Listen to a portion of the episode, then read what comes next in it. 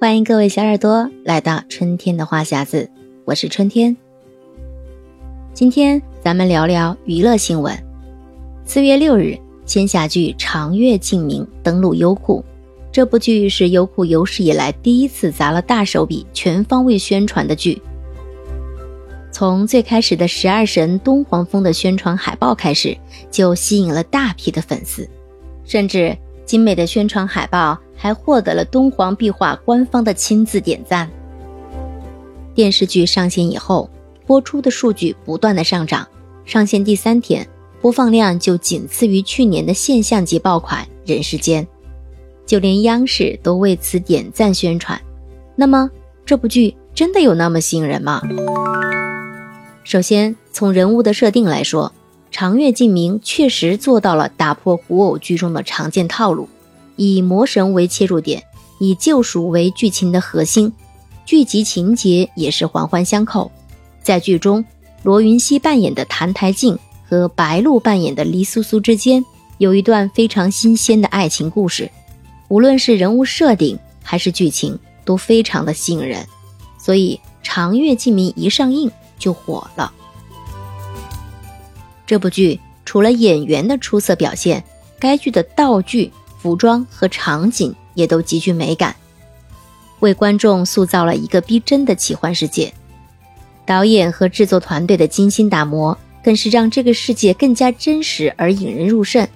该剧在播出前，各种路透、剧照、花絮那是满天飞，质感和色彩看起来非常的新颖。很多网友欢呼雀跃，表示终于有一部仙侠剧不再是丧葬风了。神仙也脱掉了制服。另外，演员在角色的塑造上也是可圈可点。剧中的澹台烬是一个骄傲、多病、不受待见的质子，由于从小饱受磨难，于是一步一步的变成了恶魔。柔弱的身躯看似人畜无害，在面对别人的欺负，他根本就没有任何的反抗能力。但是受过的欺负。谭台烬都记得清清楚楚。当他变得更强时，也会狠狠地去收拾欺负过他的人。哦，演员罗云熙对谭台烬这个角色的性格和魅力的诠释也是非常成功的。他扮演的是一个疯狂的恶魔，浓眉大眼的脸庞给人一种妖孽般的感觉。再加上谭台烬本身就是一个单纯的人，所以罗云熙很好的将这些特质。完美的结合在了一起。随着剧集的播放，观众的话题点转向了罗云熙的体重。自出道以来，罗云熙塑造了很多成功的角色，特别是温润如玉的小鱼仙官，更是狠狠地吸了一大帮粉丝。她容貌清秀，身姿轻盈，核心立稳，威亚系特别好看。在空中时确实仙气飘飘，体态优美。有着一种难得的仙人之姿。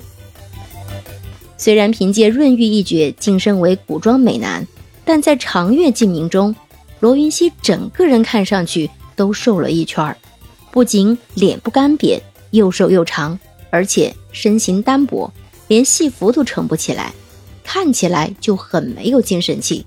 因此，罗云熙被群嘲了。网友辣评说他看上去病殃殃的。毫无男主气势，而且和白鹿站在一起，感受不到罗云熙的男友力，完全没有 CP 感。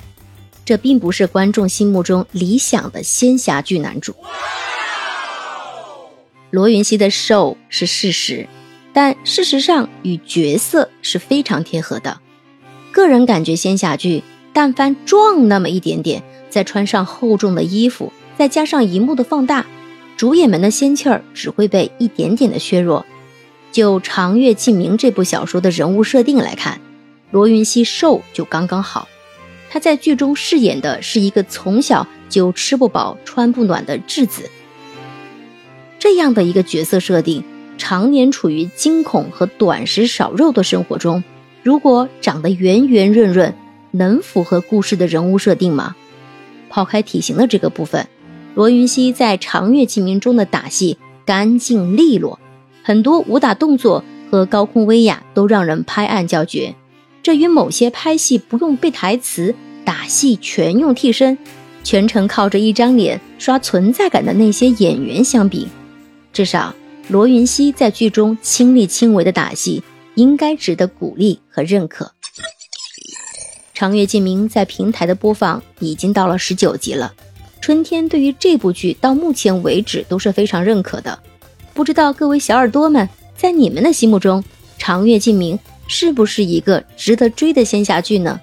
欢迎在评论中告诉春天。这里是春天的话匣子，我们畅所欲言，谈天说地，每天聊一聊，快乐不会少。春天的话匣子等待你的评论。如果你喜欢本期话题，记得点赞、评论和转发，还有。投上你的月票哦，我们下期再见。